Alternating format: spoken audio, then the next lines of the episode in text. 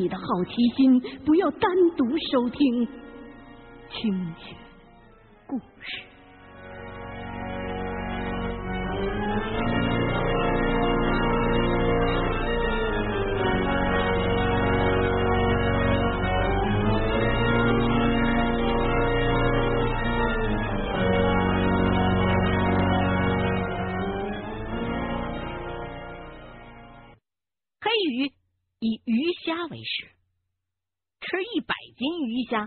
它身上只长一斤，所以这种鱼是鱼塘的大敌。有鱼塘老板得罪人了，被人在鱼塘里扔几条黑鱼崽子。年底捞鱼的时候才发现，一池塘鱼都被这黑鱼吃的差不多了。所以好多水库或者鱼塘都有规定，抓到黑鱼之后给予奖励。那个年月没有多少油水，几个河工就想炖着黑鱼吃。就把河底下的积水排干了，挖掉淤泥，用大镐头把黑鱼砸死。扒开一看，鱼的胃囊鼓鼓囊囊的。拿刀子一划开，里头掉出来好几个还没有消化完的小孩的脑袋。那些小脑袋已经被胃酸消化了一半，白生生的头盖骨上还留着一撮头发。有一撮头发上还拴着一根红头绳。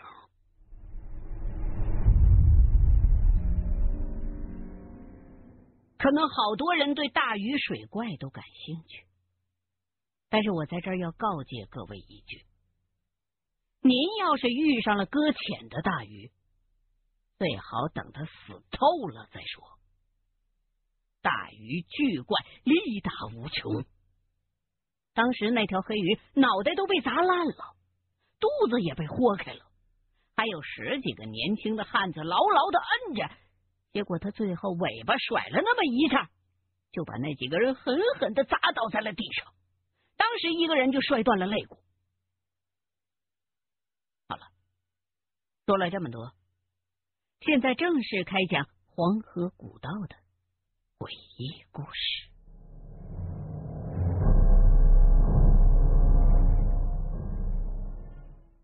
故事要从我加入黄委会第二年说起。那一年，黄河改道，洪水夺路而走，几万人被淹没在大水当中。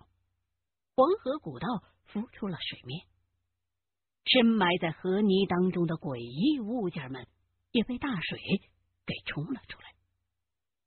好多传说当中的大鱼巨猿兴风作浪。让我彻底见识到了黄河的巨大威力和神秘。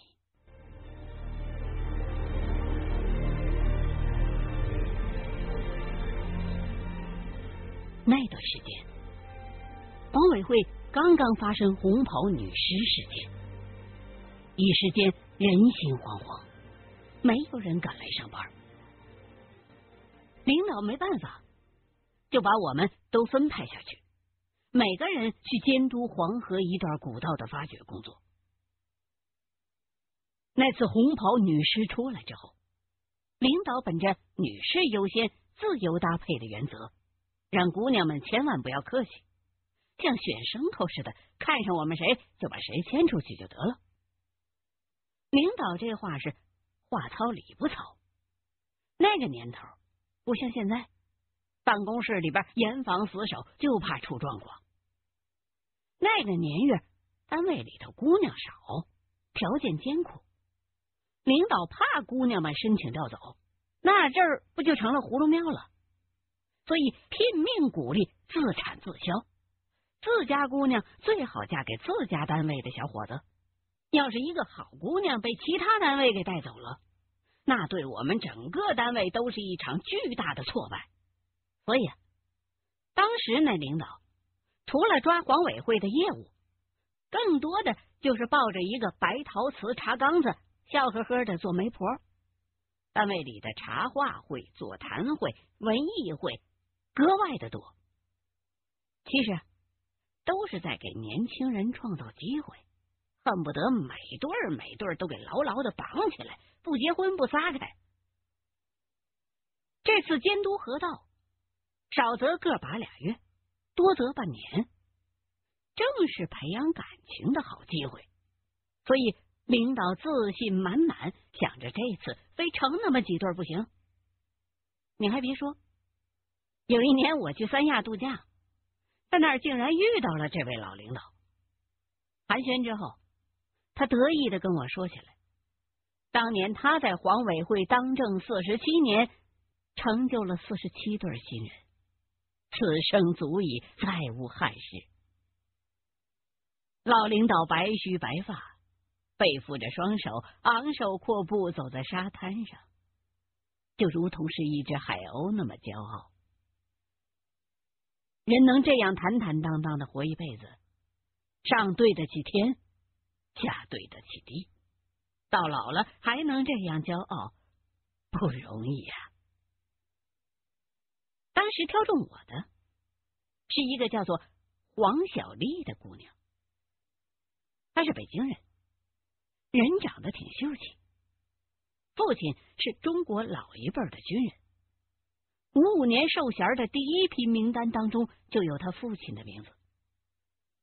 可是，甭看这姑娘是高干子女，人却并不张扬，思想比较单纯。我没事的时候，经常给他讲点水鬼呀、夜叉什么的逗逗他，弄得他经常是一惊一乍的。再说黄河，从中游的黄土高坡下来之后，裹挟了大量的泥沙，年复一年的奔腾当中，泥沙逐渐沉积在河道里，把河床越垫越高，黄河下游就变成了悬河。解放前。黄河开封地段的河底比开封的地面高出去六七米高，一旦溃堤的话，黄河水就会像怒瀑一般冲下来，一路横冲直撞，一直到汹涌到其他河道或者海中才能停下。这也就是黄河为什么总在下游改道，以及破坏力超过任何一条河的原因。从宋朝到现在。黄河迁徙改道有一千六百多次，几乎每年都要折腾一回。影响比较大的改道有六次。我们所说的黄河古道，就是黄河改道之后废弃了的河段。这些河段很尴尬。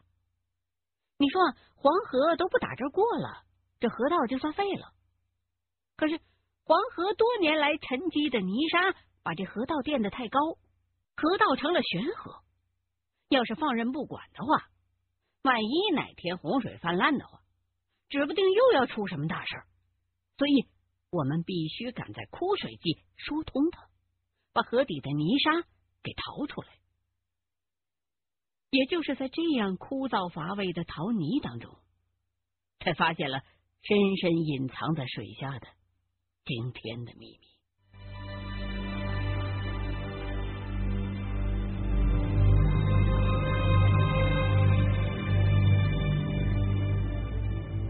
说到这儿，得讲讲黄河里的铁头龙王猿。猿被称为团鱼、赖乌龟。其实，在古代，能翻江倒海的巨龟，才能被称之为猿。在我们黄委会内部，一直。秘密的流传着一个关于猿的神秘说法。多数人都说，黄河之所以改道，是因为黄河的下游基本上都是悬河，汛期到来的时候，黄河当然非常容易夺路而走。这个说法当然对，但是还有好多情况是。在黄河的中游乃至上游，在黄河很干净、水流很正常的时候，也常常会发生不可思议的改道，这就很难解释了。比如说，在完全可以抵御的洪峰经过河道的时候，原本可以应该轻松承受的河道，突然就崩溃了。河水堵在河道当中，洪水瞬间暴涨数丈，最后大堤崩溃，黄河夺路而走。这种感觉怎么说呢？就像是，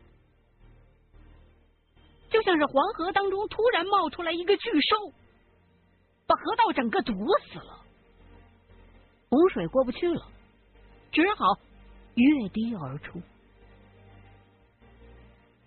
等黄河水退下去，专家去决堤处调查，就发现河道当中出现了一个巨大的深坑。深坑的四边各有四个爪状的深坑，就像是一个巨大的怪物曾经浮在水下，用四只爪子牢牢的扒住河底，才出现了那么大的巨坑的。可是。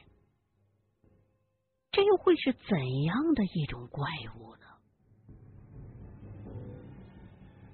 就有人悄悄的传言说，这个就是铁头龙王，就是巨猿卧在江泥当中，堵塞住了江水，才导致黄河改道的。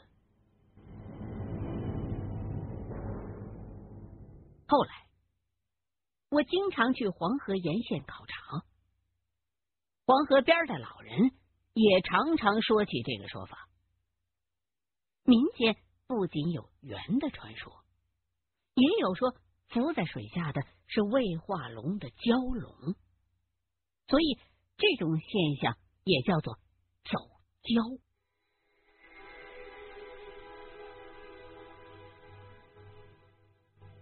关于这些水下巨怪的说法，我一直都当故事听。可是有一次，却让我改变了这个看法。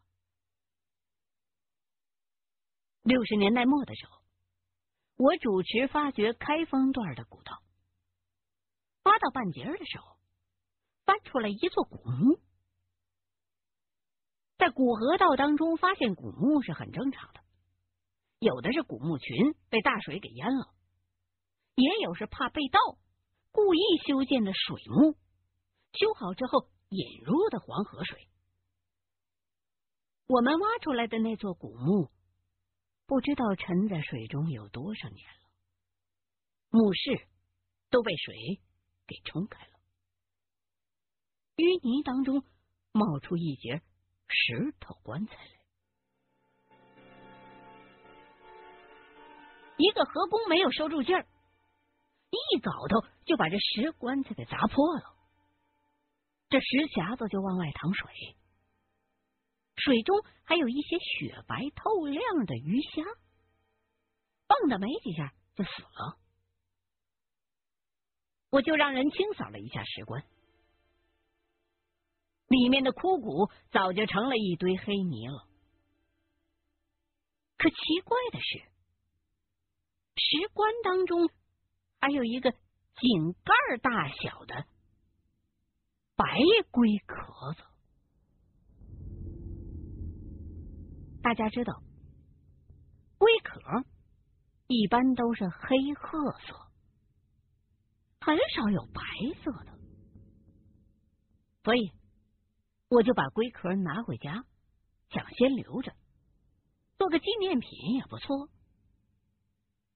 结果到了晚上，当地的一个隐士的高人就来找我了。这个人的背景很深，他姓谢，祖籍是河南南阳，是当年显赫一时的旧时王谢堂前燕的。谢安家的后人，自东晋起便是累世公卿，巨富累累。于满清入关时，就移居海外。虽非官非商，但却比官与商威势更甚。这种传承了几十代的贵族，绝不会喜欢财色等俗物。他的爱好比较奇特，他喜欢收集大龟壳子，越大越好，越古怪越好。这位谢先生的来意很简单，就是想用重金收购我手上的这只白龟壳子。这白龟壳是从黄河古道当中发掘出来的，严格意义上来说是属于国家的，或者属于那个发现它的河工的。我怎么敢收他的钱？于是就做了个顺水人情，送给他了。这个人收了白龟壳，当下就请我喝酒。我记得那酒楼就修在黄河大堤上，眼看着已经流淌了几千年的黄河滔滔汤汤的从脚下流过，两个人就着黄河鲤鱼谈了些黄河旧闻、水怪虾园，也是颇得兴致。在席间喝的半酣。我就问了他为什么要收藏龟壳，他也是来了兴致，略微沉吟了一下，就给我讲了一段关于巨猿的隐秘的故事。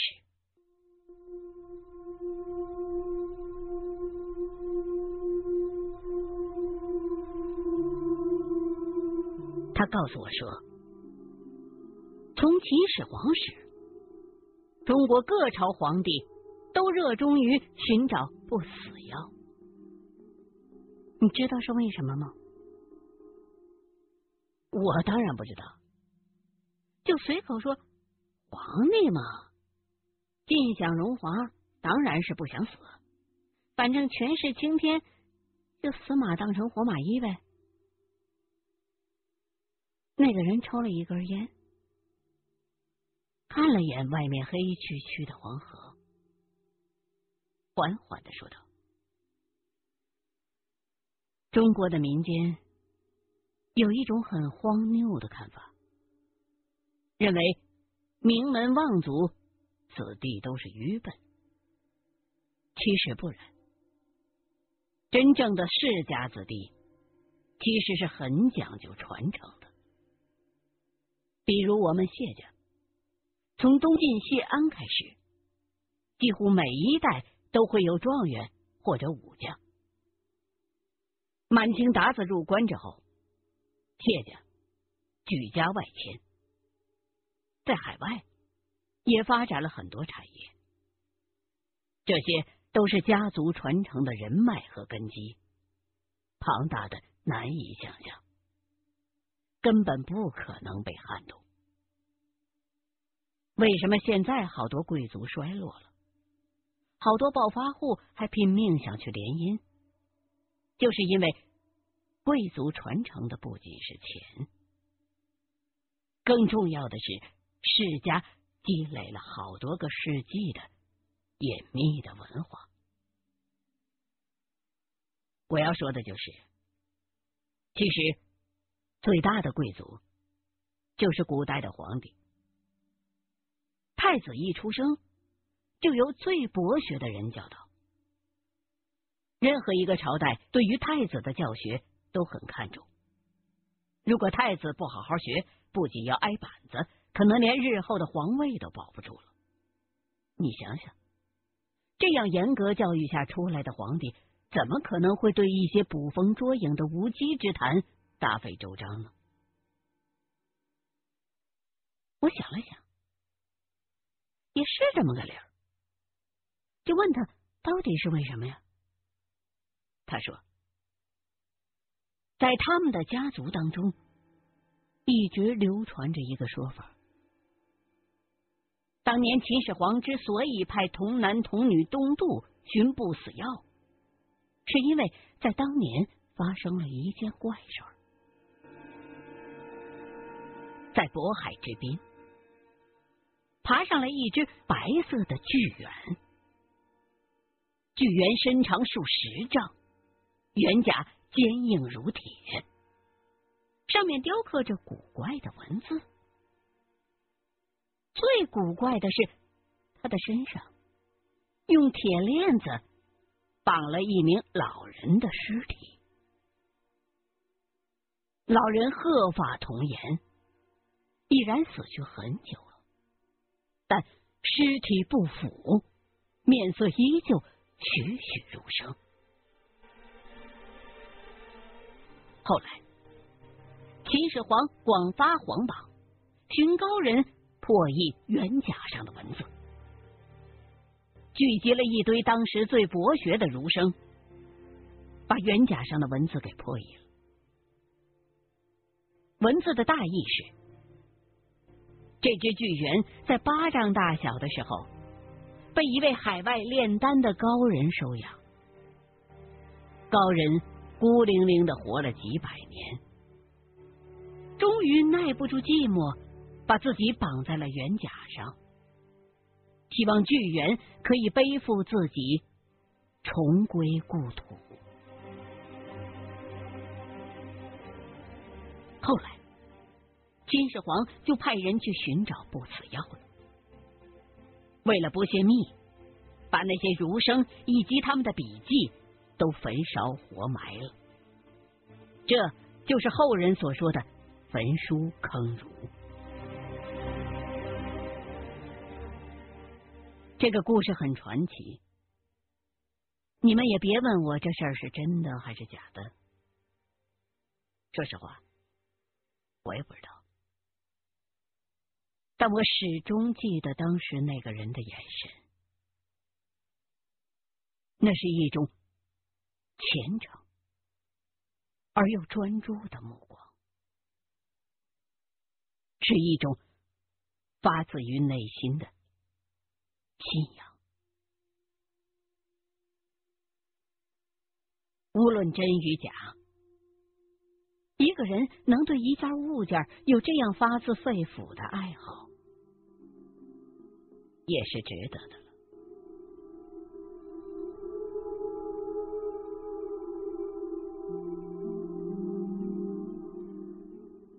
又扯远了，接着说我和黄小丽当年监督疏通河道的事儿。说是黄河古道，其实黄河经年改道。古道已经是一个很大的范围了。我们去的地方是古黄河砀山一段。郑州离砀山没多远，不过领导让我们沿着黄河古道走，考察一下古道的具体情况再过去。当时呢，我们也没多想，可谁也没想到，竟然在砀山古道发生了那么多离奇诡异的怪事儿，而且这一走。也再没能回到黄委会来，因为没过多久，文革就发展到了高潮，学生不上课，工人不上班，政府部门更是遭到了冲击，全国人民开始了大串联。大串联坐火车不要钱，郑州是南北铁路的枢纽，大家到了郑州都要顺便宣传一下革命知识。黄委会就首当其冲，被扣上了治黄不利、残害农民阶级的罪名，被一堆学生军冲了进去，把我们苦苦保存的资料付之一炬，让一些保存了有上千年的黄河古道的资料再也没有了踪迹。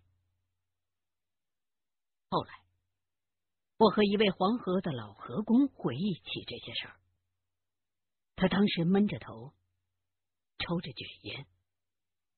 然后，长长的吐出一口烟气，闷声说了一句：“这些东西烧了也好啊。”好多年以后，我在黄河上漂泊了半辈子，才渐渐的领悟了这句话。是啊，黄河的秘密，也许。最终只属于黄河，只属于那奔腾了上千年的黄河水，那淤积了十几米厚的河泥，不是我们这些凡夫俗子所能窥视的。